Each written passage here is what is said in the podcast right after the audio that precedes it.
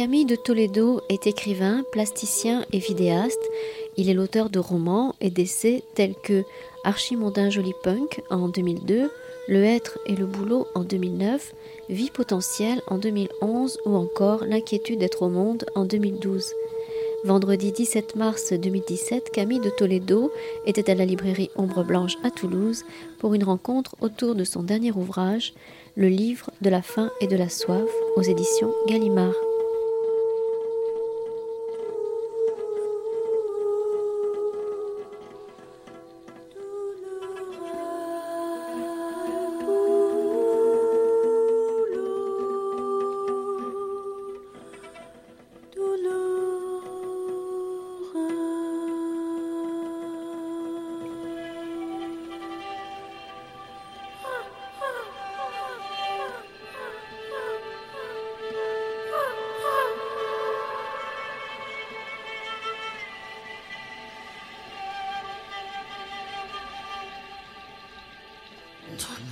Comment commencer?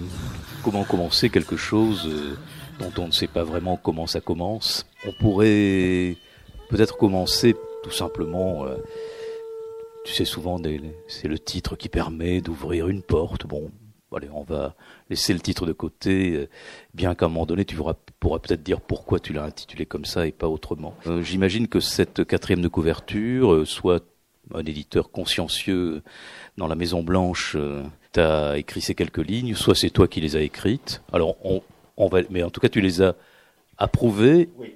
Alors, Voyage entre les mondes, le livre de la faim et de la soif, embrasse ce 21e siècle débutant de colère et de tremblement. Il s'agit pour euh, Camille de Toledo, donc on voit bien que c'est pas toi qui l'as écrit, puisque il s'agit pour moi alors d'allier dans une fiction labyrinthique déjà Borges, la pensée et le rêve, la philosophie et la poésie, de fondre tous les possibles dans une narration sans limite. Une aventure littéraire exceptionnelle. Euh, on peut peut-être. Ça, j'ai pas pu l'écrire. Hein, je peux vous assurer, hein, parce que euh, moi qui ai justement quelques notions de, voilà, je lisais les significations des lettres hébraïques. Le dalet, c'est l'humilité. Donc on n'écrit pas ce genre de choses. Alors, avant d'aborder les rivages du Talmud, et, et parce que dans les lignes que je viens de lire, on pourrait reconnaître beaucoup de choses de Camille de Toledo en général et peut-être pas nécessairement pour le livre de la faim et de la soif. Finalement, je, vais, je crois que je vais commencer par une citation d'Umberto Eco. N'ayant pas tout à fait trouvé le cheminement pour parler avec toi de ce livre, euh, bon, ça va être euh, très ouvert, y compris avec euh, le public qui est là. Donc, puis tu as beaucoup d'amis, j'espère qu'ils lèveront le doigt pour intervenir. Je vais commencer par une citation d'Umberto Eco concernant le livre, avec un L majuscule, de Stéphane Mallarmé les quelques 200 feuillets du livre de Stéphane Mallarmé constituent l'un des écrits les plus extraordinaires qui soient. Maintenant, il y aura aussi euh, le livre de la faim et de la soif de Camille de Toledo. Mais Umberto Eco ne sera, pas là pour le, pour le commenter. À ce livre, avec majuscule totale, doivent aboutir, selon Mallarmé, toute littérature et toute réalité. Par un ballet métaphysique, le livre allie, en une démarche étrange mais fondamentale, recherche de structure et recherche de poésie. Ce livre de Mallarmé a choqué bien des esprits parce qu'il est une limite de l'esprit. Comme Dieu, comme la vie, il est absurde, impensable, il existe sans exister vraiment, à la manière des êtres de littérature. De fait, en même temps qu'assemblage de mots, il se proclame fondement et résumé du monde. Tu te retrouverais là-dedans, un peu, beaucoup? Non, c'est très très émouvant. On aimerait qu'il ait écrit ça sur le livre de la faim et de la soif.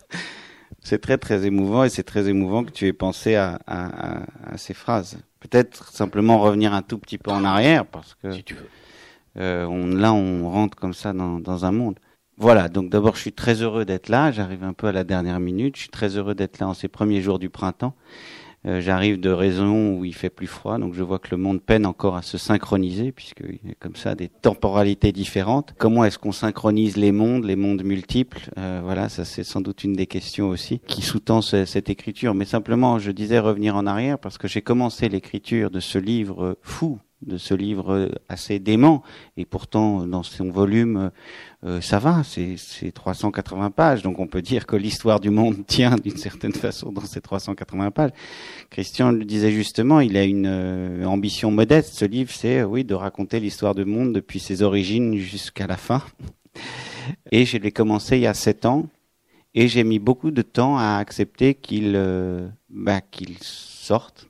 D'abord qu'il sorte de mes étagères j'ai sans doute justement par une forme de, par une crainte en fait. Et d'ailleurs, la prophétie est en train de s'accomplir puisque, à part les librairies, comme Ombre Blanche ou euh, Passage à Lyon ou d'autres, ou certains lecteurs, le livre n'est pas accepté.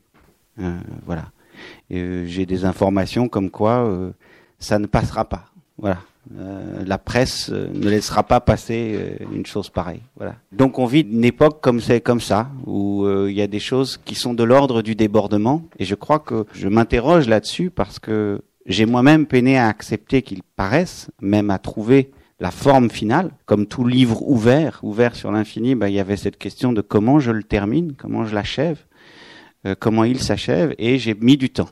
Voilà, j'ai mis beaucoup de temps, j'ai mis sept années cette année qui ont été traversées par un certain nombre de, douleurs, de tristesses qui m'empêchaient de le reprendre. Et pourquoi? Parce que il a été écrit dans une dans une force affirmative de vie, dans un désir d'appréhender, d'accueillir tout ce qui est là, tout ce que nous avons sous les yeux, tout, le, tout ce siècle qui vient, tout ce siècle qui est là, et de le refonder par des histoires. Voilà, donc c'est pour ça que c'est pour moi, en tout cas, comme une première réponse, très très émouvant d'entendre ces quelques lignes parce que bah, elles disent sur un autre livre, celui de Malarmé, ce qui sans doute euh, est là. Alors de quoi il s'agit? Un, ami à moi l'a appris un, un, un, outre roman. Ça déborde les formes du roman. Ceux qui ont l'habitude, et c'est sans doute pour ça qu'il est refusé par la presse, ceux qui ont l'habitude du roman classique. Un autre ami m'a dit, vous savez, je pensais d'ailleurs commencer par là. Il y a deux âges du roman. Il y a le roman moderne qui commence avec le 19e, et il y a le roman prémoderne, qui fait appel à des fonctions archaïques, qui va du Quichotte jusqu'au XVIIIe. Ce sont des romans qui fondent le monde à travers des histoires. Il se trouve qu'en France, on est, c'est vrai, assez omnubilé par la fonction moderne, par la forme moderne du roman, depuis le XIXe. Et ça fait un certain nombre de livres. Moi, dès lors que je fais roman, que je dis faire roman, ou qu'on me dit que je fais roman, que je fais appel à ces formes archaïques. Les vies potentielles étaient un appel à ces formes archaïques du plus talmudiques ou des, ou des exégèses ou des formes plus euh, voilà. Une des questions d'ailleurs qu'on pourrait se poser, c'est pourquoi je fais ça? Ça, c'est une autre euh, question. Et pourquoi, pour moi, ça me semble plus collé à nos temps que parfois le roman 19e, plus linéaire, euh, plus réaliste, plus naturaliste, etc. Donc, en tout cas, il y a des formes qui sont appelées par ce livre, presque invoquées dans les pages, qui font appel à cette, cette forme du roman que l'on a un peu oublié en France, mais que l'on n'a pas oublié dans d'autres traditions de récit. Hein, dans la littérature hébraïque, si vous lisez euh, les, les, romans des, des, écrivains israéliens comme Amos on sent cette présence de, de, la loi, du Talmud, des histoires, des contes, etc. Si on lit, pareil, des romans plutôt du côté euh, arabe, c'est pareil. On n'a pas lâché la question des histoires. Voilà. Alors c'est pour ça que je dis parfois aussi que c'est sans doute un roman qui doit beaucoup à mon père, parce que mon père était un homme des histoires. C'était un homme qui comptait des histoires, qui savait euh, raconter des histoires. Et euh, donc c'est ce que j'ai fait. Alors maintenant il y a deux personnages dans le livre et après je m'arrête. Non, mais pour que vous sachiez, parce qu'on part des vastes mondes, mais en fait au final je tiens à dire que ça se ça se lit très simplement, moi je crois. Enfin, faut pas s'imaginer des choses quoi. Vraiment, hein, je crois que c'est je crois vraiment que c'est à la portée des enfants. D'ailleurs, il y a des dessins et je tiens à ça. Et oui, il y a des, moments en fond euh, oraculaires. Alors les deux personnages qui tirent ce récit monde, c'est le livre lui-même et son dactylographe. Et c'est ce couple, avec l'un qui est un livre dans la psyché duquel j'ai essayé d'entrer. Parce que lorsqu'on se met à personnifier des, de ce qui se présente encore euh, sous nos yeux comme des objets. On croit que les livres sont des objets. Moi, je pense que ce sont des matières vivantes, mais bon, peu importe. Ils nous parlent, justement. Mais en tout cas, lorsqu'on rentre dans la peau d'un livre, il faut essayer d'en saisir la psychologie, quoi. Où est-ce qu'il en est au début du XXIe siècle? Donc, c'est un livre que j'ai décrit comme bipolaire. C'est-à-dire que c'est un livre qui a des moments de grande exaltation, où il pense qu'il va encore pouvoir refaire le monde, comme on dit toujours la lettre dans, dans le Talmud, c'est ce qui crée le monde. On crée le monde avec des lettres. Les lettres sont des atomes. Les atomes, voilà, fondent le monde, etc. Donc le monde est langage, le monde est langue, et donc on fonde le monde. Donc le livre, dans ces moments où il en devient presque parfois, je joue avec ça, du ridicule, de l'oraculaire, où il pense que voilà, c'est ces moments maniaques, si vous voulez, puis les moments plus mélancoliques, où il pense qu'il ne peut plus rien, et que le monde lui échappe, et que euh, voilà l'avenir n'est plus à lui. Et, il cesse d'alterner, d'osciller entre ces états extrêmes, là où le dactylographe, comme un Sancho Panza, qui est le narrateur, et raccrochez-vous dans ce livre au narrateur, parce qu'il est nous aussi, il est plus calme, il est plus, disons, à distance, il, essaye de, de l'apaiser, de lui trouver une sorte de sérénité. Je crois qu'il faut s'accrocher quand même à ces, à ces deux personnages. Voilà. Tu viens d'évoquer euh, le récit monde. Je reprends euh, ce, morceau de quatrième de couverture, Voyage entre les mondes. Euh, ce livre embrasse le 21e siècle, débutant de colère et de tremblement, etc. Finalement, on aurait pu aussi avoir ces quelques lignes sur un, livre dit de cette littérature monde, ou de, cette dite littérature monde, qui est plutôt du côté de, de, l'autre côté de l'Atlantique. Or, il me semble que que ton livre à toi tire euh, immanquablement du, du, côté de l'Europe et particulièrement de l'Europe de l'Est. Peut-être on reviendra tout à l'heure à, à, ce qui nous vient de ce, vent, ce Vendée, ce vent de Pologne, à travers des auteurs, ou euh, ce vent de Russie.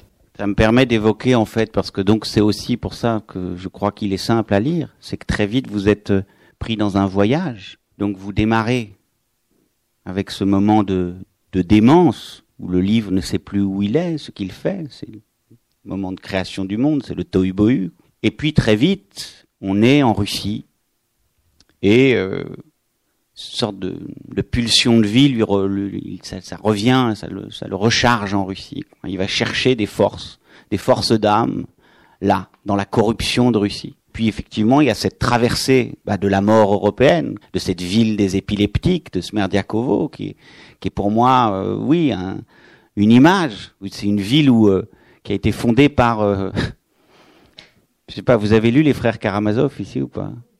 Bon, eh bien, parce que c'est aussi, je crois, un des plaisirs que l'on a en fait quand on est lecteur dans ce livre, c'est qu'on retrouve beaucoup d'amis. Cette ville de Smerdiakovo que l'on traverse, Christian l'évoque, a été fondée par Smerdiakov qui est donc le serviteur du père Karamazov, si vous vous en souvenez, et qui est celui qui a accompli le parricide au nom de Dimitri Karamazov. Mais ça, vous n'avez même pas besoin de le savoir pour lire ce roman. Simplement, il faut savoir que, et c'est raconté, re-raconté dans le livre, Smerdiakov était épileptique. Et au moment où il tue, il ne se souvient plus. Je fais revivre ce personnage et je le fais euh, fondateur d'une ville qui s'appelle Smerdiakovo, où il a créé une descendance. Et c'est une ville, Smerdiakovo, où, euh, comme vous savez, dans les pays esquimaux, où il y a plusieurs, des milliers de mots pour dire blanc, là, c'est une ville où il y a des milliers de mots pour dire gris. Vous voyez, cette, cette, teinte des gris euh, de l'Europe. Et, et Smerdiakovo est une ville, donc, de la lignée de Smerdiakov, où tout le monde est épileptique, et qui passe par ces états de tremblement, d'effondrement, avec ces visages que l'on a dans l'épilepsie qui touchent au sacré et qui s'effondrent et qui finissent par dormir. Vous devez avoir en tête en lisant ce passage l'Europe, parce que cette ville aux épileptiques, c'est l'Europe pour moi.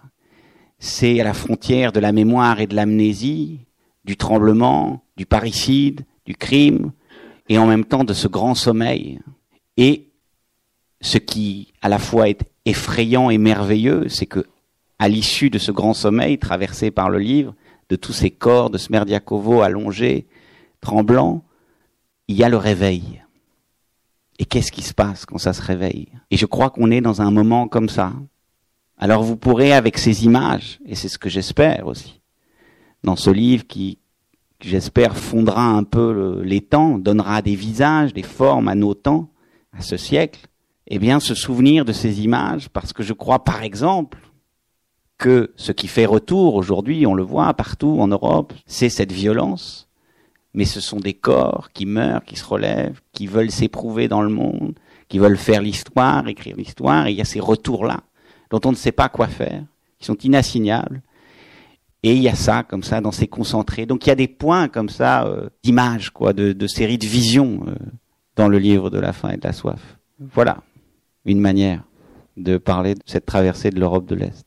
Tu vis donc à quelques encablures de, de la Baltique et à, quelques dizaines de kilomètres de, des anciennes frontières de, la Pologne. Il y a dans la littérature polonaise moi, dès que j'ai ouvert ton livre, je n'ai pas pu ne pas songer à Bruno Schultz. Chez Bruno Schultz, il y a, un rassemblement de dessins qui était sous le titre Le livre idolâtre. Et c'est peut-être aussi parce qu'il y a ce, cette obsession du livre chez, chez Schultz que euh, j'ai pensé à lui en, lisant le tien. Mais il y a plus que ça. Il y a chez Schultz euh, aussi le récit fantasmagorique euh, d'une communauté, d'une religion, du Talmud. Alors d'ailleurs, ça me permet juste aussi, je rattrape ce que tu disais. Il y a un enjeu sur la langue, sur une sorte d'ouverture de la langue. Et ce que tu disais par rapport aux écrivains francophones qui sont de l'autre côté de l'Atlantique, quand tu disais. C'est-à-dire que moi, mon affaire, c'est précisément, c'est arriver à dire ce continent, à dire l'Europe dans toutes ses langues, à réouvrir au fond la langue française. Et donc vous verrez effectivement, c'est un livre des mélanges, ça se mélange. Et, tout et, et, c'est ça. Voilà. Donc il y a plusieurs cosmogonies, il y a plusieurs mythologies, il y a des mythes, il y a des mythes de la fondation du monde, il y a des mythes qui sont plus tirés de la Grèce antique, d'autres. Bon, mais il y a clairement en toile de fond quelque chose de tradition. Euh, c'est mon pro, enfin c'est mon livre le plus juif si on veut. C'est c'est et c'est pour ça que je dis que c'est un livre du père parce que moi, curieusement, le judaïsme chez moi vient du père. Voilà. Et ce qui d'ailleurs crée une position très très très étrange. Être juif sans l'être c'est compliqué. Et l'être pleinement, l'être intégralement, mais c'est être ce juif mondes, de la diaspora, donc des mélanges, de la traduction, de l'hybridation, etc. C'est une chose très bizarre. Mais mon père m'a laissé cette empreinte-là, forte. Il était appelé par le nom, le nom de sa mère, l'histoire oubliée, l'histoire oubliée du judaïsme dans la famille, etc. Et c'est pour ça que cette tradition est très forte. Je crois non seulement dans ce savoir des histoires, il ne s'agit pas seulement de raconter des histoires, c'est ça non l'enjeu de ce livre. C'est comment une histoire nous fonde, comment les histoires nous fondent, comment nous sommes faits d'histoire. Et vous savez, enfin souvent, enfin dans le, dans la, notamment dans la littérature acidique, etc. Mais il y a toujours comme ça. Il faut une histoire et à partir d'histoire, ça dialogue, ça commente, ça cherche. Qu'est-ce que le vrai, qu'est-ce que le faux, qu'est-ce que le juste, qu'est-ce que l'injuste, qu'est-ce que le beau, qu'est-ce que le vrai. Et c'est là où je dis que les choses se rejoignent. C'est non seulement cette tradition juive, mais aussi cette fonction prémoderne du roman. Parce que c'est aussi ce moment, dans le roman 18e, c'est le roman qui cherche à refonder le monde qui vient, le monde qui naîtra, qui est le monde révolutionnaire, et à reprendre la question du juste, de l'injuste, du pouvoir, etc., etc. Et donc là, il y a ça, dans le dialogue des deux personnages, au fil du livre, ça ne cesse de reprendre la question des histoires, de se poser euh, des questions euh, qui sont assez infinies, assez éternelles. Donc euh, voilà, il y a, une présence effectivement très forte. De... Et puis il y a un autre fond de choses, c'est qu'on voit partout retour, le, faire retour le texte sacré, que ce soit dans l'islam, que ce soit même, c'est des formes un peu fondamentalistes de christianisme, et évidemment aussi dans le judaïsme. Et là aussi, réactiver la fonction prémoderne du roman, c'est retrouver cette position du roman qui fait face au texte sacré, en sacrilège. Et donc il y a aussi comme ça un conflit quoi sans cesse avec euh, avec euh, Dieu incontestablement, enfin avec la la lettre si on veut. Dans une phrase que je, je recueille de, de Schulz, il, euh, il associe deux choses à propos du livre. Il associe le frisson d'effroi et l'émerveillement. Et il me semble que dans ton livre, il y a aussi ce passage assez régulier du frisson d'effroi à l'émerveillement. Tu te saisis de ces deux mots, toi aussi Oui. Oui, oui. Puis moi, je, le décris même parfois simplement en disant c'est un grand cœur, euh, ce livre. C'est une sorte de grand cœur qui essaye de recueillir tout de l'homme et tout de ce, de, de, qui est là, en fait. Et de, de la peine, du beau, du lait. Une forme vraiment non pitoyable de la compassion. Une grande compassion. Comment nous sommes dans tous les mondes en compassion. C'est pour ça que je disais recueillir et accueillir. Accueillir ce qui est là, ce qui vient, recueillir toutes les histoires. Il y a des moments dans le livre de la faim et de la soif où le livre a, des formes de tristesse à voir s'éloigner des vies qu'il n'aura pas réussi à, raconter. Il y a des pas comme ça, des empreintes de pas qui lui échappent. Et il regrette de ne pas arriver à, tout prendre. Ce que tu citais, cette jonction de l'effroyable, du merveilleux, du beau, d'être au-delà même du bon goût, parfois euh, du rire, parfois de l'obscène, parfois du violent. J'aimerais vous ramener ça à des histoires, parce que j'aimerais pas que vous ayez l'impression que ce sont des choses abstraites. Tout ça est saisi vraiment. Il y a 43 histoires, et j'aimerais qu'elles rentrent précisément, euh, voilà, dans le cœur des lecteurs. Que l'histoire de Tanouk et du petit violoniste qui se fracasse la tête en tombant de sa cabane, et, et Tanouk qui le recueille et qui se rend compte qu'il a perdu la mémoire de toutes ses mélodies, mais qui voit, découvre que le petit violoniste a gardé la mémoire de tous les airs dans ses doigts, que ses doigts ont gardé une mémoire, mais que lui n'en a plus. À chaque fois, ce sont des histoires qui font d'une certaine manière de voir le, monde. Je, pense à cet homme qui, euh, dès la naissance, se rend compte que ses empreintes dans le sol le devancent toujours. C'est-à-dire que, voilà, ça ne le suit pas. Et il n'a pas d'autre choix que de mettre ses pieds dans ses empreintes autre histoire qui pour moi fonde la question du destin et de la liberté. Et en même temps, ça n'est jamais dit comme ça, mais nous avons tous nos savoirs. C'est pour ça que c'est pour moi toujours très émouvant en fait d'en parler, parce que ceux qui le lisent vont projeter aussi leur histoire de la lecture. Et on peut parler de Bruno Schulz, de Mallarmé, et puis euh, un autre ami m'a parlé de Moravagine que je n'avais pas lu, alors que moi je pensais à d'autres romans russes. Au fond, il y a toutes ces images qui sont convoquées. Mais à chaque fois, ce que ça fait, c'est reprendre la fonction archaïque des histoires, des contes, des mythes, pour accueillir et recueillir ce monde-là. Avec sans doute en moi l'idée que nos mythologies sont inadaptées. Elles n'arrivent plus à saisir ça ce qui est là. Parce qu'on les a laissés. Et entre autres, ça rejoint cette question euh, chez moi dans la tradition juive, mais sur le retour à la tradition, à l'étude. Comment est-ce que l'on arrive à refaire dire quelque chose à des histoires anciennes? Et donc je pense à une autre histoire qui est une traversée de la mer Rouge. Vous avez tous en tête les images de la traversée de la mer Rouge, n'est-ce pas? Vous savez sans doute que la traversée de la mer Rouge, Pardon hein, pour ces petites parenthèses. Avec les poissons, c'est ça. Hein. Voilà. Où sont les poissons? Où sont, Que sont les poissons devenus? C'est la question qui est posée au début de cette histoire. Vous savez que la traversée de la mer Rouge, classiquement dans la tradition, c'est une histoire de la continuité. Et de la continuité de quoi? D'une nation. D'une nation hébraïque, voilà, qui va vers la terre, qui va vers la nation. Bon, eh bien, dans le livre de la faim et de la soif, vous aurez une autre version de cette histoire qui commence par effectivement cette question. Tout le monde dit que la mer s'est fendue en deux, etc. Mais personne ne dit ce qui est arrivé aux poissons. Puisqu'effectivement, quand la mer a disparu, là s'ensuit toute une histoire de Moïse qui doit faire en plus avancer des enfants. Et vous savez, pour ceux qui ont des enfants ici, que c'est très difficile de faire avancer des enfants. Enfin, donc il y a des moments de très grande drôlerie, quoi. Je à dire, vous allez rire. Enfin, c'est et en même temps, à chaque fois qu'il y a rire, il y a aussi une question sur le mensonge et la vérité, puisque donc là, en l'occurrence, Moïse essaye de faire avancer les enfants et leur dit, c'est une chance, vous allez voir, la mer est coupée en deux et vous pourrez voir, comme dans les grands aquariums, quoi, vous pourrez voir les poissons sur les parois du miracle, comme il est écrit dans le livre de la faim et de la soif, pas comme il est écrit, ce qui est toujours d'ailleurs un peu ambivalent, hein, parce que comme il est écrit, comme il a été dit, vous voyez, et donc, euh, ces enfants avancent. Et il y a ce cas moral qui, à un moment donné, se pose à ceux qui avancent, à ceux qui fuient les armées de Pharaon, qui leur foncent dessus, qui est euh, le cas d'un garçon, le fils d'Ismaël, que l'on va retrouver tout au fil du livre, qui lui décide de rester avec les poissons. Il veut plus avancer. Il veut rester. Et il faut avancer parce que ça charge, puis ça va retomber. Et là, qu'est-ce qu'on fait? Qu'est-ce que fait le, peuple?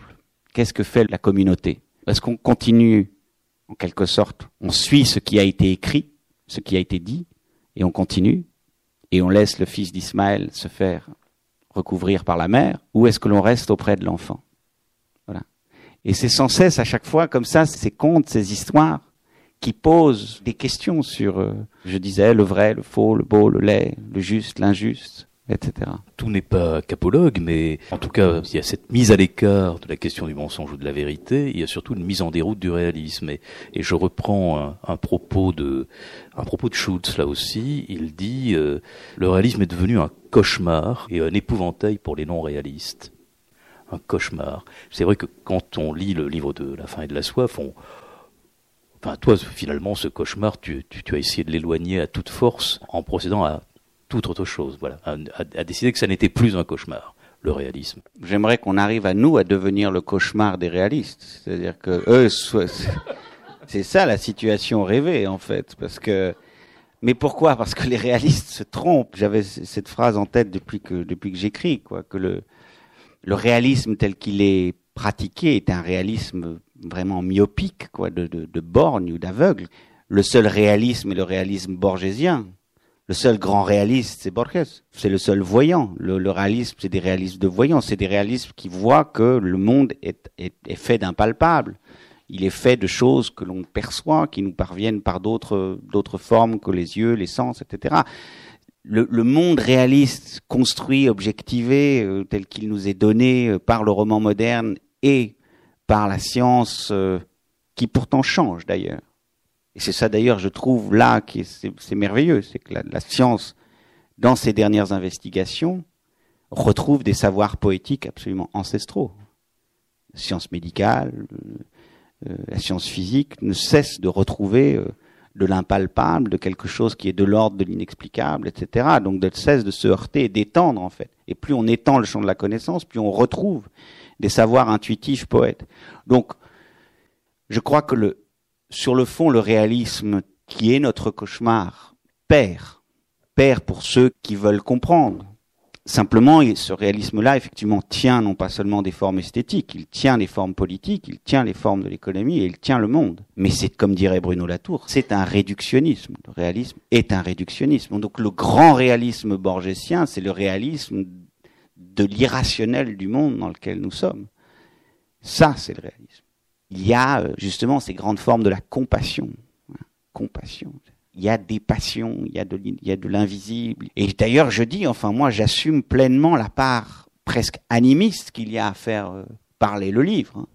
Je lisais dans le train là, euh, justement, sur les, voilà encore un, texte sur les significations des lettres hébraïques, mais et, c'est un vilain mot pour un juif, enfin, le panthéisme, ceux qui croient aux dieux multiples mais par contre qu'il y a de la pluralité dans le monde, qu'il y a des multiples dans le monde, que, le créé n'est pas seulement euh, le là, mais aussi euh, ce qui n'est pas là, dans l'invisible, etc. Que tout ça, voilà, ça, ça, ça crée pour moi des grandes formes qui sont plus amples.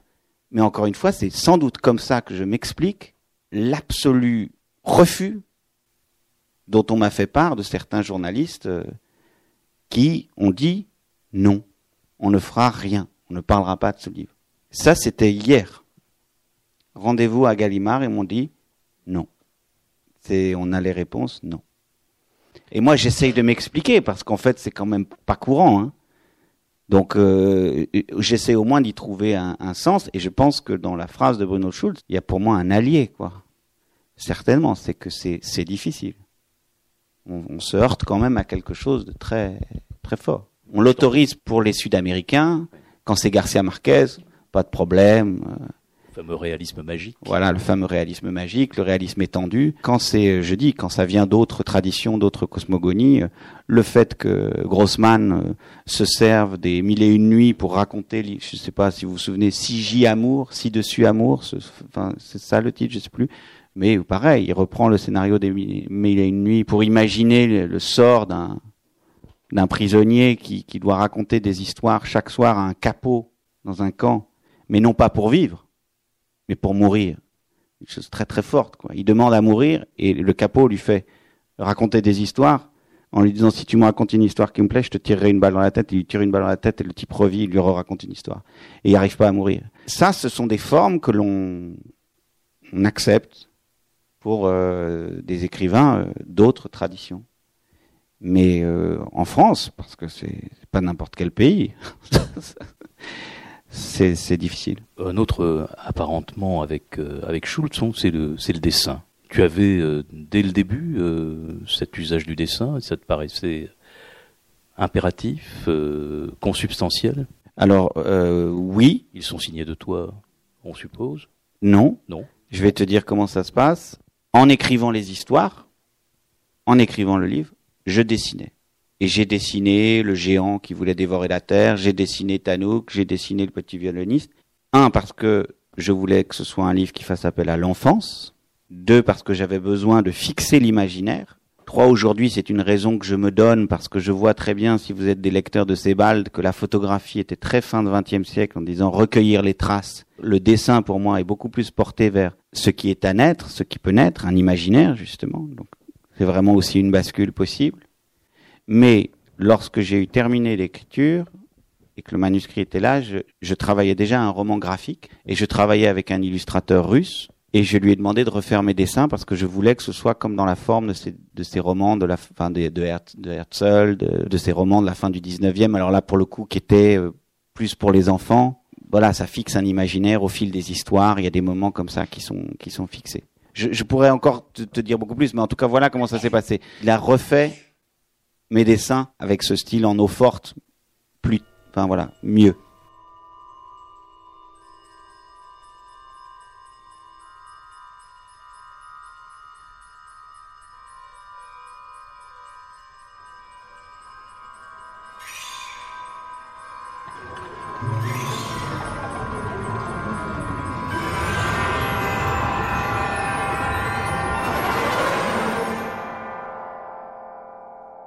Le romancier et essayiste français Camille de Toledo à la librairie Ombre Blanche le 17 mars 2017 pour son ouvrage Le livre de la faim et de la soif paru aux éditions Gallimard.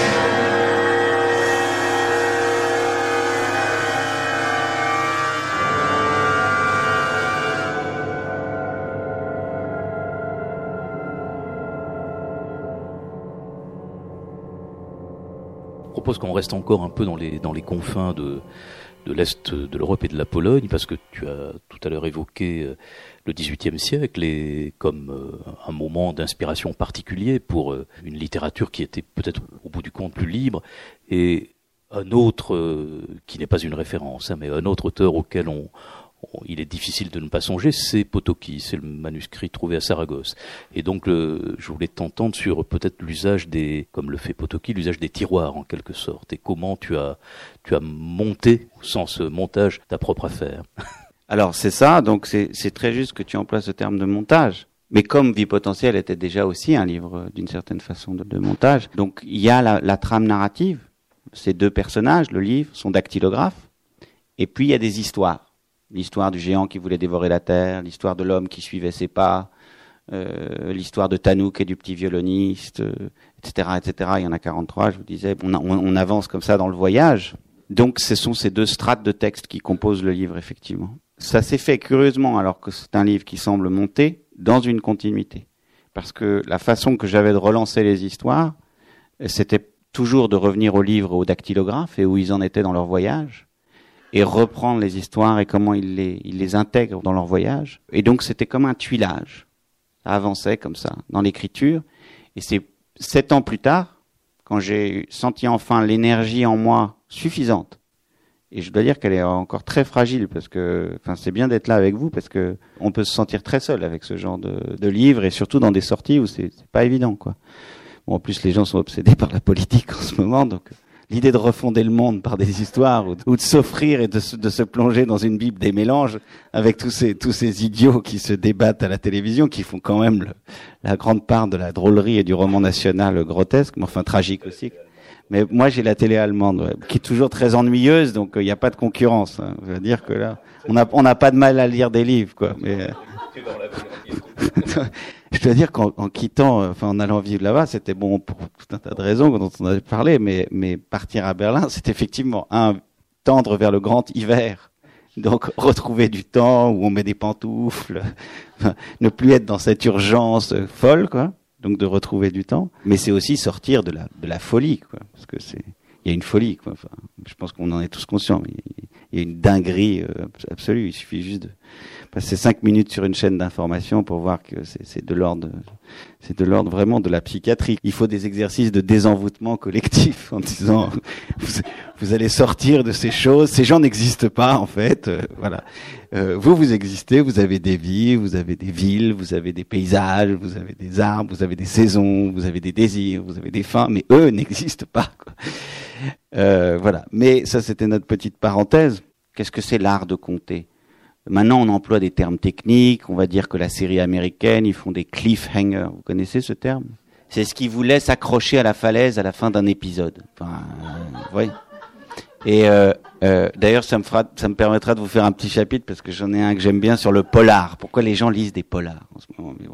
Ça m'amuse beaucoup sur des choses de certitude. Mais l'art de compter, l'art de compter, il est fait de ça. Hier, je faisais un commentaire des disparus de Mendelssohn où il parle de son grand-père, Abby, qui lui racontait des histoires, et comment son grand-père ouvrait toujours des parenthèses dans le récit de telle façon que ça ne finisse jamais, en commençant par des phrases de type qu'elle elle était morte une semaine avant de se marier. Voyez, elle était morte une semaine avant de se marier, laissant en quelque sorte cette... Bon, mais alors donc pourquoi Pourquoi elle était morte? Donc voilà. Donc, il y avait... donc l'art de compter est fait de ça. Et en fait, l'art de compter est quelque chose qui repousse ce qu'on pourrait appeler l'esprit des fins, l'idéologie de la fin.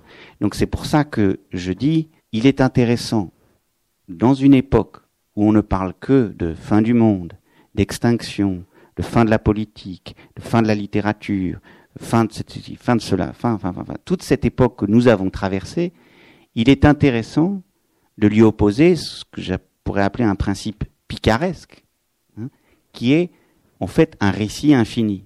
En fait, ça ne finit pas ça ne finit pas, et c'est intimement lié à l'art de compter. Les mille et une nuits, ça ne finit pas. C'est un principe infini que Galland a trouvé à l'orée d'ailleurs du roman moderne, puisqu'on est au 18e, début 18e, avec le codex Galland, si on veut, le, corpus Les Mille et Une Nuits est figé au début du... Donc, ça, c'est l'art de compter. C'est le principe de l'art de compter, c'est que ça ne finit pas et on vous laisse dans une attente, et c'est pour ça qu'il y a histoire, et c'est pour ça qu'il y a revie. Des personnages qui meurent, qui revivent, qui meurent, qui revivent, qui est une autre chose que vous verrez dans le livre de la faim et de la soif. Il y a des personnages de la littérature qui sont euh, réincarnés, qui se retrouvent dans le livre. Notamment les mousquetaires qui ont un rôle tout à fait trouble euh, à la fin du livre de la faim et de la soif, dans une affaire des colliers de l'émir. Là, on est plus, on est maintenant, c'est plus les colliers de la reine, quoi, c'est les colliers de l'émir, avec le Qatar, enfin tout ça. C'est un moment qui moi me fait quand même beaucoup rire, hein, enfin, je dois dire, euh, voilà. Euh, c'est bien déjà de commencer par se faire rire pour échapper au chagrin. Donc ça, c'est l'art de compter. Voilà, c'est l'art de compter. Et puis alors après, il y a une autre chose qui naît de ce vacillement de l'art de compter qui ne finit pas, c'est l'incertitude, c'est le vertige. pour parler avec mes petits mots, c'est le vertige. C'est en fait, on n'a pas la résolution. Il y a par exemple une histoire qui se passe dans le désert près de Las Vegas avec un meurtre. Ce sont trois jeunes gens qui vont à Las Vegas dans l'idée d'une terre promise, d'une vie nouvelle, d'une revie, euh, d'une grande vie, et qui se retrouvent emmener des clients d'un hôtel dans le désert. Et euh, c'est une des formes de l'obscénité de Las Vegas. Euh, ce sont moitié des, des gigolos, des putains. Enfin, on ne sait pas exactement ce qu'ils font, mais ils sont là pour, grosso modo, satisfaire la grande jouissance de ces clients de Vegas. Et ils sont massacrés, tués par et il y a une des histoires qui file dans le livre qui est mais qui les a tués, qui s'appelle The Well-Known Face. Et ça me permet de vous dire ce que je pense du roman du polar et de continuer sur cet art de compter. Et pourquoi il est plus intéressant pour moi que ça infini, c'est qu'on n'est pas le visage final du coupable. c'est ce qu'on aurait pourrait un livre ouvert par rapport à un livre fermé. C'est que, et ça rejoint un peu toutes les choses, c'est que la plupart de nos crimes, nos crimes collectifs que nous traversons, que ce soit les crimes en Méditerranée, des gens qui meurent sans nom, sans coupable, ou les crimes qui font le cœur, le grand trou du XXe siècle pour l'Europe, qui est l'extermination des Juifs d'Europe, ou les crimes contre les Arméniens, ou les crimes, etc., etc. La plupart des crimes, notamment les crimes de Mendelssohn, donc les crimes de sa famille, ce sont des crimes irrésolus. Ce sont des crimes où on a beau en quelque sorte trouver et désigner des coupables, on n'a jamais épuisé la preuve. Et on n'a jamais épuisé, on l'a jamais trouvé. Et c'est quelque chose qui est très dur à vivre lorsque précisément on est comme nous autres, des gens de l'après. On est toujours après le crime, on arrive toujours après le, après la destruction. Et donc, il y a comme ça dans le livre aussi une chose qui cherche à habiter ça. Cet état où en fait on trouvait dans l'irrésolu une maison quand même. Arriver à y habiter. Arriver à ce qu'on on, puisse supporter ce vertige de, de l'absence de preuves. Et c'est pour ça que je crois que c'est une des résolutions qui ne se résout pas dans le roman, c'est vers la fin du livre, lorsqu'on revient sur la figure de ce well-known face, où on croit approcher, on croit approcher du coupable, et il échappe. Et j'en reviens au polar. Le polar se vend, et alors là, je peux vous dire, moi je vis en Allemagne, les Allemands lisent du polar, et du polar, et du polar, et du polar, et du polar. Et pour un pays dont l'identité repose, en fait, sur un, un crime irrésolu, qui sera jamais résolu, quoi, qui est la culpabilité du peuple allemand, c'est étonnant, en fait, c'est presque symptomatique que les Allemands lisent autant de polar, je trouve, parce que le polar répond à les, grandes questions que les Allemands aiment bien, qui est les V-Wörter. Warum, wie, wer, wann, wo. Qui, où, quand, comment, quoi. Qui a fait quoi, etc., etc. Et en fait, le polar répond à ça. Et donc, dans un temps d'immense incertitude, où en fait, on ne sait plus qui fait quoi, qui tue qui, qui tue qui dans le capitalisme, qui tue qui dans l'écologie et dans Fukushima, qui tue qui, etc. On ne sait plus. On n'arrive plus. Alors, on lit des polars parce qu'à la fin du livre, quand on le referme, ah, là, on sait on sait qui, comment, où, quoi, etc. Et donc on est content, c'est cathartique, quoi. Et donc après on revient dans nos vies, et là on trouve des trucs, et là c'est insupportable parce qu'on sait de moins en moins. On sait de moins en moins à qui s'en prendre, quoi. Mais qui je vais aller triper, contre qui je vais me venger, etc.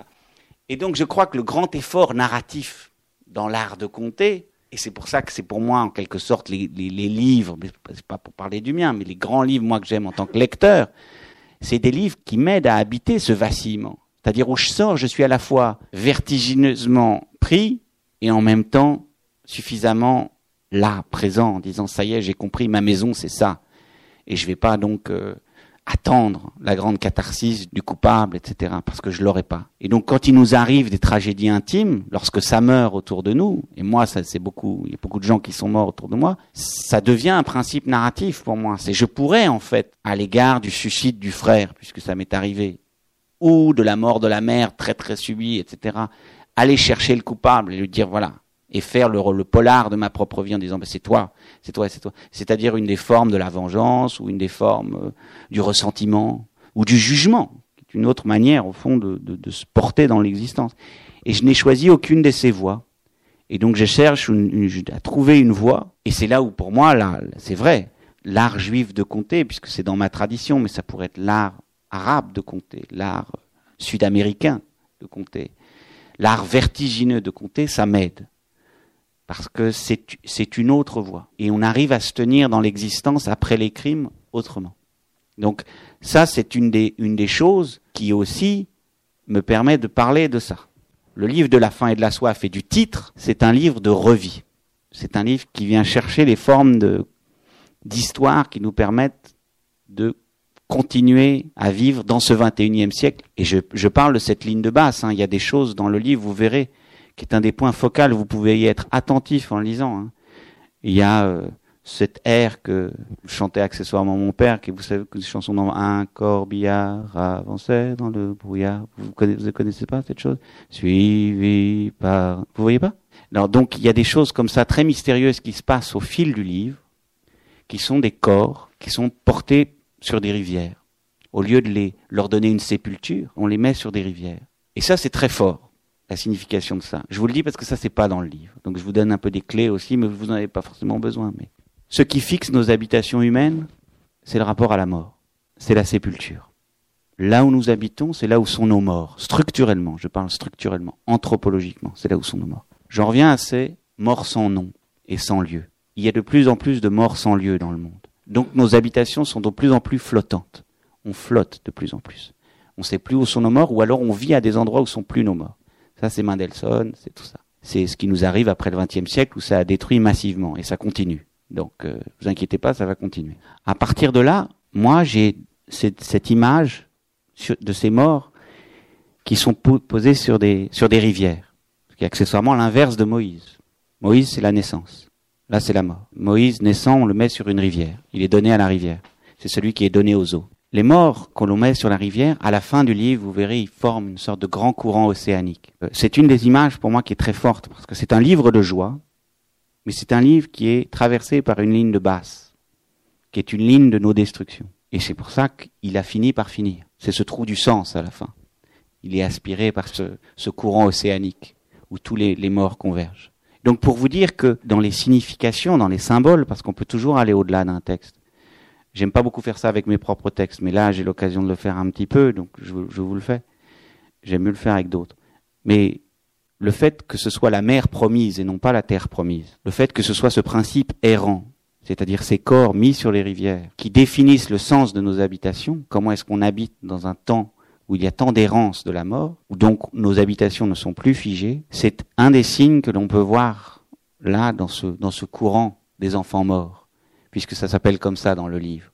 Il y a le courant des enfants morts.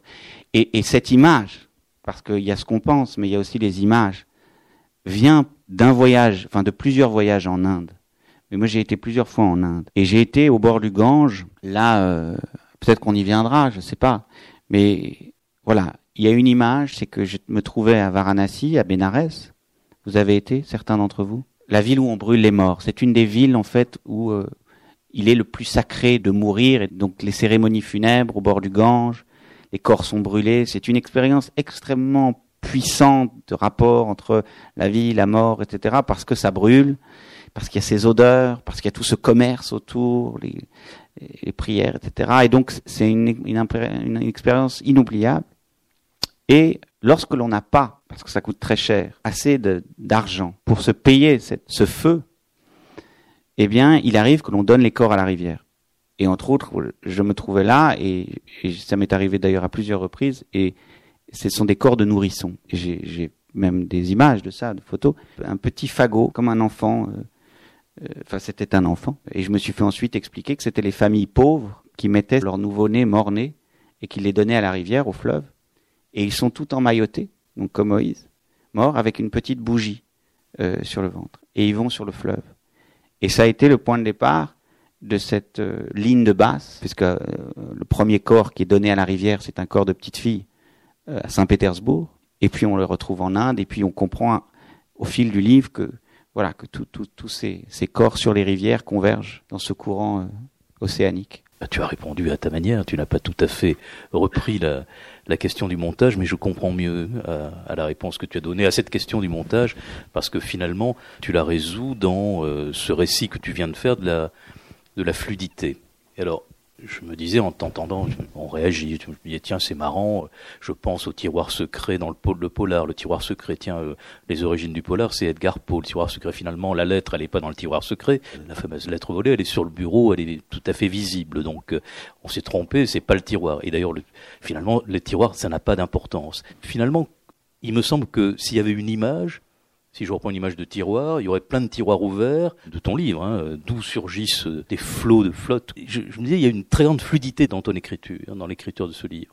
Une fluidité volontaire qui vient justement probablement colmater toute possibilité d'en avoir une approche, euh, allez, mettons, euh, reprenons ce terme, euh, réaliste. En fait, les tiroirs, ça marche pas. Donc, je me demande si finalement il n'y a pas de montage. Il y a effectivement peu de montage. Le montage, j'y répondrai en disant, il est venu sept ans après et en fait, c'est que j'ai essayé de le remonter. Et pendant ces sept années, qu'est-ce que j'ai fait? Parce qu'il a été écrit dans la fluidité.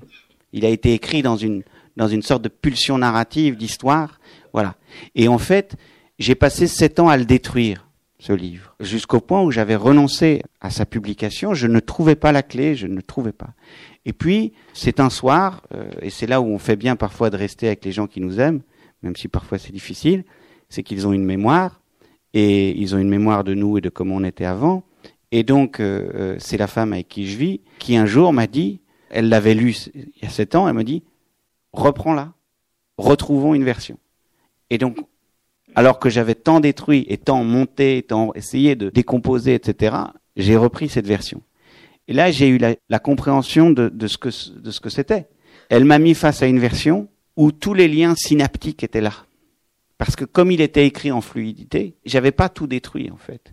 Et donc pour le lecteur, vous verrez, c'est la même impression. C'est que si vous le lisez en continuité ou même de façon discontinue, comme les mille et une nuits, quoi qu'il arrive, vous verrez que il y a un principe comme ça itératif où il y a des histoires qui reviennent et donc il y a tous ces personnages qui forment des mondes, qui forment un monde et qui, et qui sont là en fait, qui sont avec vous et qui ne vous quittent jamais et vous les gardez en mémoire, ce qui est assez prodigieux. Et je me suis expliqué la chose comme ça. Ce qui fait lien entre les neurones, c'est les synapses. Moi, j'avais coupé les synapses, j'avais essayé de les monter comme des neurones autrement, et ça ne marchait pas. Et quand j'ai retrouvé les synapses, alors le livre était là. J'avais juste simplement à lui trouver cette ligne de base. Cette ligne de base qui est un principe contrepontique, qui est à, rebours.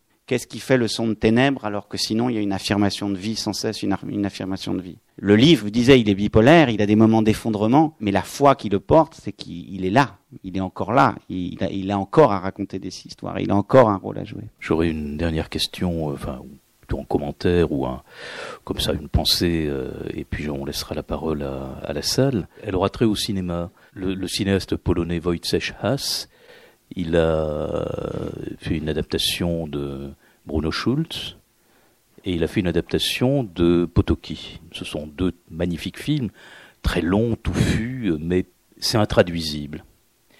Euh, c'est intraduisible et pourtant euh, il y a quelque chose aujourd'hui qu'on retrouve chez d'autres cinéastes, et je pense à, Miguel Gomez, qui lui vient adapter récemment Les Mille et Une Nuits. Il me semble que quand on pense à ces, à ces tentatives-là, elles insisteraient presque sur le caractère impérieux pour des artistes ou pour des écrivains de se dégager de carcan. C'est-à-dire que parmi les très grandes réussites du cinéma mondial aujourd'hui, il y a cela. Il y a ces, quels, que soient les défauts de, de, ce, de ce Mille et une nuits de Gomez. En tout cas, il y a cette, aujourd'hui, le, plus beau cinéma, il est de cet ordre poétique-là. Parce qu'il se dégage des carcans, parce qu'il il veut retrouver une certaine, euh, liberté, euh, mettons ça, je ne sais pas s'il faut mettre des guillemets, des parenthèses. Est-ce que tu penses qu'il y a dans cette euh, impérieuse nécessité qu'il y a eu pendant des années d'écrire cela, il y a ce processus de retrouver quelque chose, de retrouver cette... Euh, je, je, répondrai en disant que je pense que ce sont des arguments qui viendraient plutôt après, là, dans l'épreuve de la sortie. Lorsqu'on écrit ça, on a, moi, j'ai pas conscience. J'ai conscience d'être simplement, comme je disais, ce grand cœur ouvert qui roule à 100 à l'heure et qui laisse euh, parler en lui toutes les voix, tout ce qu'il a nourri. Euh. voilà, c'est aussi une sorte d'immense euh, traversée, hommage, hommage sacrilège à, toutes les histoires que, j'ai pu lire en vrac. Donc il y a cette cavale pour la vie, ce grand cœur ouvert, et je me pose absolument pas la question de savoir en faisant si je suis hors des clous, dans les clous, dans le cadre, hors du cadre. En fait, j'ai même tellement l'impression d'être dans ce qu'est de tout temps. La littérature, sa fonction, sa fonction archaïque de récit, que j'imagine absolument pas ce qui va être parfois dit ensuite, c'est-à-dire, par exemple, comme un ami me disait, mais quel courage de sortir cette chose qui est tellement à rebours, je le découvre en fait, parce que moi, j'ai pas le sentiment de ça mais c'est violent le jour où on le découvre. Et alors peut-être on a recours à ce terme de liberté, c'est bon, au moins j'aurais été libre en l'écrivant. Mais c'est vrai que la découverte du hiatus, c'est une expérience assez violente.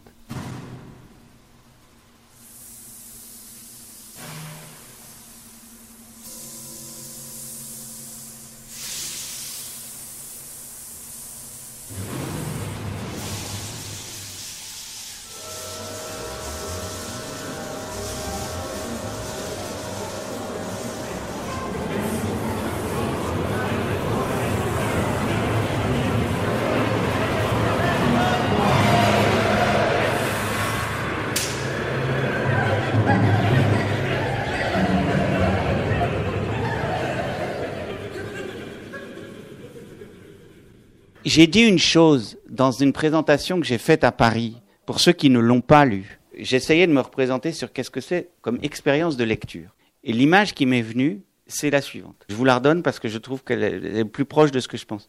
Donc, vous vous imaginez, vous êtes encore un enfant, vous vous promenez dans la campagne, et puis vous arrivez, il y a une vieille grange, et là, il y a ces vieilles carrioles. Vous voyez, c'est ces vieilles carrioles en bois, lourdes. D'accord? Et il y a ces grands roues comme ça, avec tous ces rayons.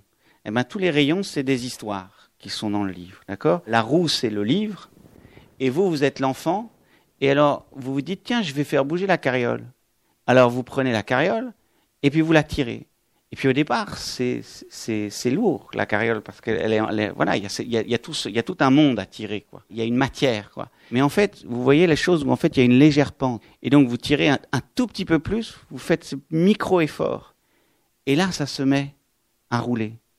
Vous voyez, à tel point que même c'est comme dans les films de Buster Keaton, il y a un moment donné, tout d'un coup, il y a la carriole qui, qui, prend l'inertie du mouvement, et là tout d'un coup ça se met à aller vite, à aller trop vite, à être trop vite, et donc là tout d'un coup il faut voilà voilà c'est ça pour moi l'expérience de, de, de, lecture du, du, livre. Je vous ai un peu mimé la chose, mais c'est comme ça que je m'imagine l'expérience de lecture.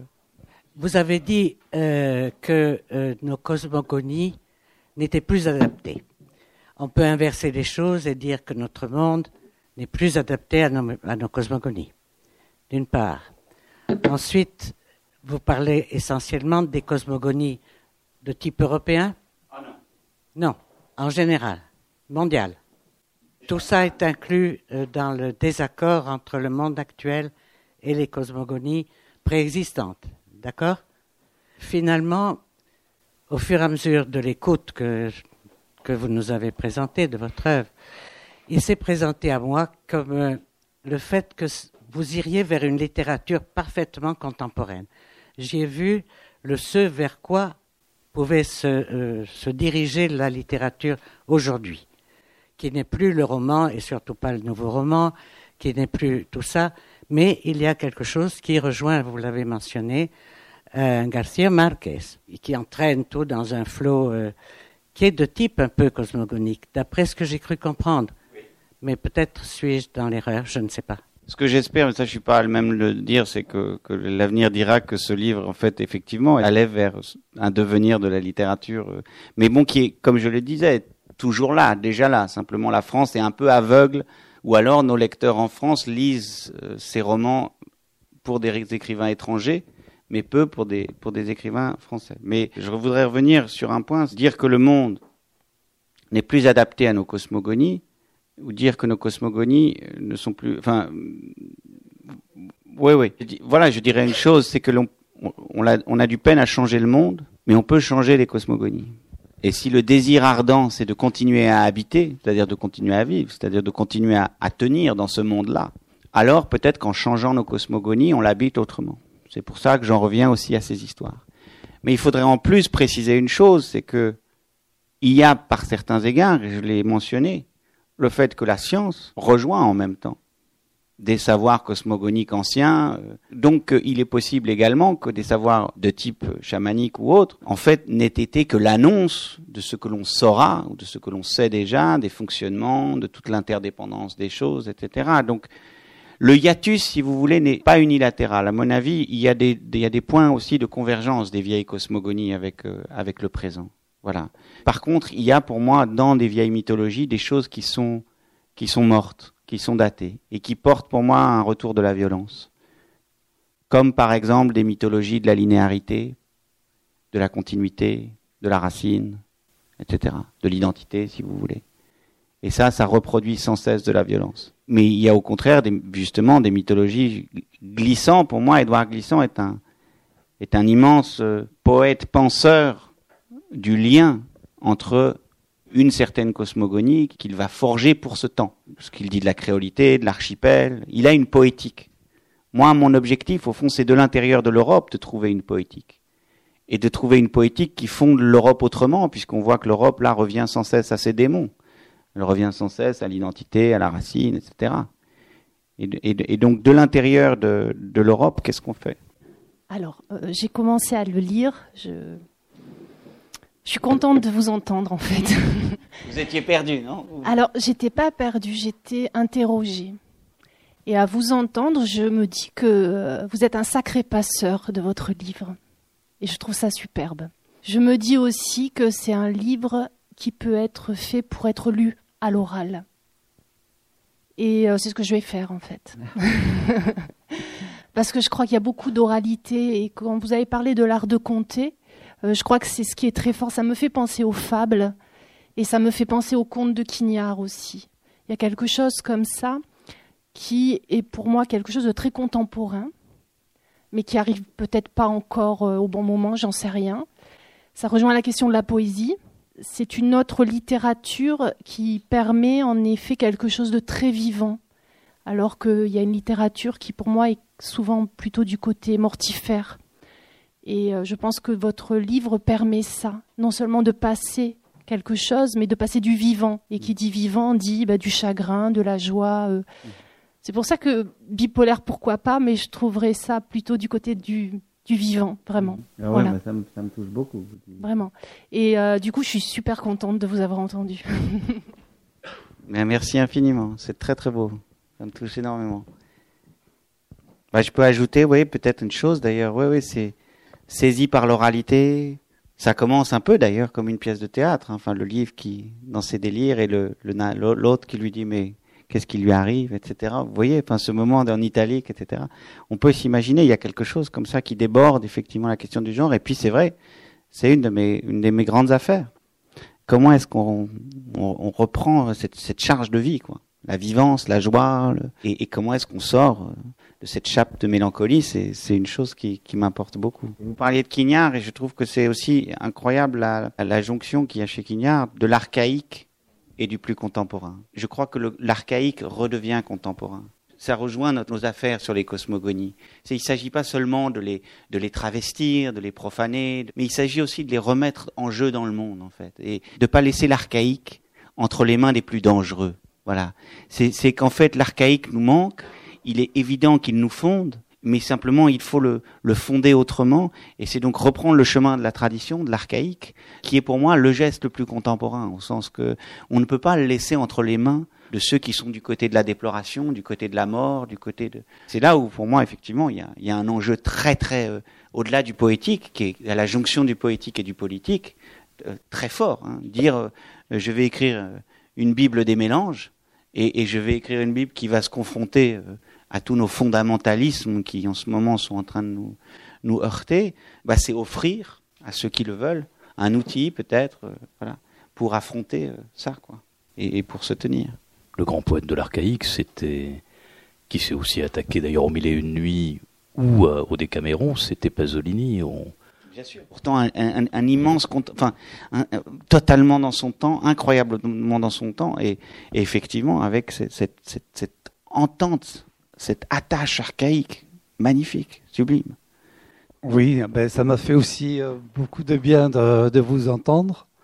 Je, découvre euh, votre livre, je découvre euh, vous-même ce soir. Et c'est vrai que quand on a son propre cheminement littéraire, entendre parler de, de l'archaïsme, de la cosmogonie, c'est pas un cheminement facile à mener dans la vie contemporaine. Je vous dis personnellement ce que je viens de redécouvrir, euh, d'Erzo Ouzala d'Arseniev. Hein, on a toute la, une cosmogonie euh, bon, fulgurante avec la nature, euh, l'accueil des étrangers. Enfin, bon, je peux pas le décrire là parce que c'est énorme. Je renvoie au film plutôt d'Akira Kurosawa. Et vous avez évoqué euh, au début de votre intervention Blaise Sandrard dans Moravagine. Vous avez parlé de la difficulté de réception de votre livre par la presse. Et ça m'évoque ce livre testament de Sandrard, Le lotissement du ciel. Voilà. Donc merci. Merci infiniment. Écoute, moi je propose de, de, clôturer par un peu de lecture. Ah oui. Ce qui arriva au poisson lorsque la mer fut fendue. Quand Moïse fendit la mer en deux, personne n'en parle. Mais dans le désert, le désert qui avait brutalement remplacé la mer rouge où étaient passés les poissons. Sur la croûte de sable brutalement asséchée, les pieds de Moïse foulèrent-ils un tapis de carpes, de loups, de sols, de mérous à l'agonie? Est-ce que les yeux des goujons, particulièrement ceux des mères grosses de leurs œufs, maudissaient Dieu et toute sa lignée? Est-ce qu'il y avait par terre, entre les algues et les rochers qui avaient échappé au miracle, des moules, de fiers hippocampes qui criaient Mère, reviens Était-ce aussi effroyable que les restes de la mer d'Aral en Russie après que ses fleuves et affluents furent détournés pour les usines de la Révolution? Vit-on abandonner des carcasses de chaloupes phéniciennes? Découvrit-on une ville morte, l'Atlantide ou Troie déportée Sur la plaine abyssale de la mer Rouge fut-ce un paradis pour les chercheurs d'or, les détecteurs de métaux? Ou n'était-ce que ça Des poissons, victimes du miracle? Des millions de poissons morts, une prophétie macabre de la vie des meilleurs exégètes, c'est là où on trouve les histoires, le rapport aux histoires, de la vie des meilleurs exégètes, aucun poisson en fait ne mourut. Les eaux étaient simplement retenues sur les côtés. C'était comme se promener dans les grands aquariums, Ocean Park ou Aqua World. Le peuple du livre pouvait voir à travers les parois du miracle les poissons nager. Il pouvait, au fil de l'exode, dénombrer les espèces, admirer ceux qui avaient les couleurs les plus vives, et crier à l'approche des squales, lesquels se heurtaient aux parois du miracle comme s'il y avait eu entre eux et la voix divine un mur infranchissable. Les enfants, à la suite de Moïse, se réjouissaient et criaient Adonai, Adonai, inconscients du danger, de la fin imminente, du miracle qui aurait pu survenir. Les parois auraient bien pu exploser, l'eau de la mer retomber sur eux, une lame gigantesque les emportait tous. Aveugles au danger, les enfants tiraient sur les bras de leurs parents qui, eux, souhaitaient se dépêcher pour suivre à la lettre ce qui était écrit. Ils cherchaient les braves, des restes de la loi, parmi les pierres des fonds marins devenus pour eux le chemin d'Adonai. Ils cherchaient à ramasser les pierres de la loi éparpillées, pour la relire lorsqu'ils seraient, après bien des péripéties, arrivés dans la maison de leur foi. Ça donnait lieu à de fameuses disputes. Regarde, maman, disaient les enfants, le joli squale. Et la mère, oui, très joli, mon chéri, mais il faut y aller maintenant. Ce à quoi Moïse autoritaire répondait, Dépêchez-vous, les armées de Pharaon arrivent. Mais ils veulent regarder les poissons, répliquaient les mères. Comment leur en vouloir? Alors Moïse, qui avait bien compris le pouvoir des sentences et de la peur, menaça. Bientôt les parois du miracle se refermeront et la mer sera rouge de leur sang. Dans le cœur des mères, ce fut l'inquiétude, la terreur. Elles tirèrent les bras de leurs enfants pour les faire avancer, mais il y en eut un, le fils d'Ismaël, qui de colère s'arracha à la main de sa mère et se mit à courir. Ismaël, hélas, n'eut que le temps de crier à son fils. Reviens, reviens. Mais l'enfant courait, voulait rester auprès des poissons. Il l'avait dit à sa mère. Je ne veux pas aller à Jérusalem. La pauvre avait eu beau lui expliquer que c'était là-bas leur maison éternelle. L'enfant avait répondu. Mais regarde, maman, tous les beaux poissons. Et donc il courait contre les ordonnances de Dieu, contre les menaces de Moïse. C'est à croire qu'il ne voulait ni de la servitude, ni de l'arrivée du Messie. Il désirait rester là avec les poissons. Et il y en avait deux en particulier qui s'étaient pris d'amitié pour lui, de perches qui avaient ainsi, en passant du fleuve à la mer, mis du sel dans leur vie. Elle l'avait suivi en longeant la paroi du miracle. Maintenant elle filait, comme lui, en sens inverse. Plus personne, pas même Moïse, ne savait que faire, poursuivre l'exode ou sauver le gamin. Moïse, qui avait de qui tenir une lignée de pères d'ancêtres prêts à sacrifier bêtes, femmes, enfants, se retourna et ordonna que l'enfant meure, si tel est le choix de l'Éternel. Dans les rangs derrière lui, il y eut des réactions contradictoires, des voix dissidentes, des disputes. Il y avait ceux qui disaient que Moïse avait raison. C'était un juste commandement, l'ordre de l'Éternel, et d'autres qui contestaient la position de Moïse. Dieu ne mérite pas que l'on sacrifie un enfant, ni Dieu ni ses prophètes. On ne laisse pas un enfant derrière soi, car sinon le chemin qui nous reste sera à jamais celui du souvenir. Mais ce ne furent que des râles. Nul n'osa s'opposer à Moïse et l'on poursuivit l'Exode. Alors, qu'advint-il du gamin, le fils d'Ismaël? Cela dépend en fait des traditions. Certaines racontent qu'il partit vivre avec les poissons, Après quelques jours à dériver, il lui poussa des nageoires, les perches du Nil l'aidèrent, l'enfant, dit-on, développa des capacités respiratoires étonnantes, des branchies s'ouvrirent sous ses aisselles. En suivant les courants et la houle, il parvint à rejoindre le golfe Persique, traversa l'océan Indien, puis revint par le canal de Suez en Méditerranée, où il arriva juste à temps pour voir la destruction du temple. Parfois, dans son sommeil, aux côtés de ses deux amis les perches, le fils d'Ismaël bâillait. Une bulle d'air se formait dans les profondeurs et remontait à la surface. Les pêcheurs rapportèrent qu'ils avaient entendu sa voix, la voix dans l'air, lorsque la bulle éclata à côté de leur barque. Ils l'avaient reconnue. Je vous l'avais bien dit. Voilà ce qu'ils entendirent. Et cette phrase, je vous l'avais bien dit, était la preuve pour eux que le fils d'Ismaël n'avait pas été emporté par la mer. Il s'était seulement changé en poisson. Le père, lui, ne pouvait oublier son fils.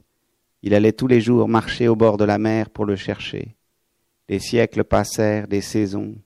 Le temps le couvrit de rides de vieillesse, les plages, il ne le reconnaissait plus. Bondé en été, délaissé mélancolique en hiver. Il y marchait comme une ombre, scrutait les vagues et l'horizon.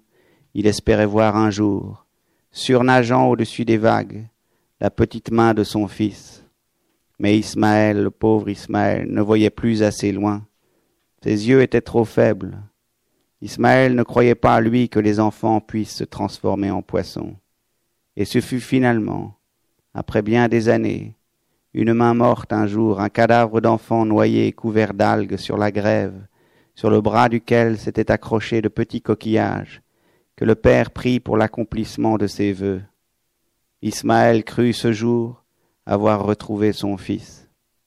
Voilà pourquoi, dans une autre tradition, on raconte que l'enfant, en fait, fut emporté par les eaux et voyagea autour de la terre pour finalement rejoindre les côtes de la Méditerranée et s'échouer là, devant les jambes tremblantes de son père, qui le prit dans ses bras et le secoua sous le soleil, petite encre de pieds, de tête et de mains brandies vers le ciel jusqu'à ce qu'Ismaël s'agenouille enfin, repose le corps de son fils dans le sable, et dise Mais comment, comment Dieu peut-il vouloir ça?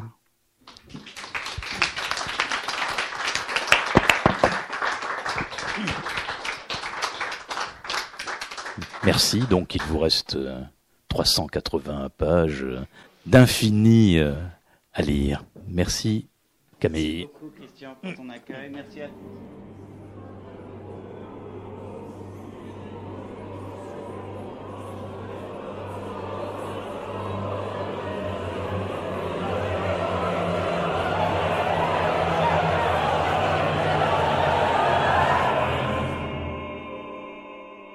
Il s'agissait d'une rencontre enregistrée le 17 mars dernier à la librairie Ombre Blanche à Toulouse avec Camille de Toledo, auteur de l'ouvrage paru chez Gallimard, Le livre de la faim et de la soif.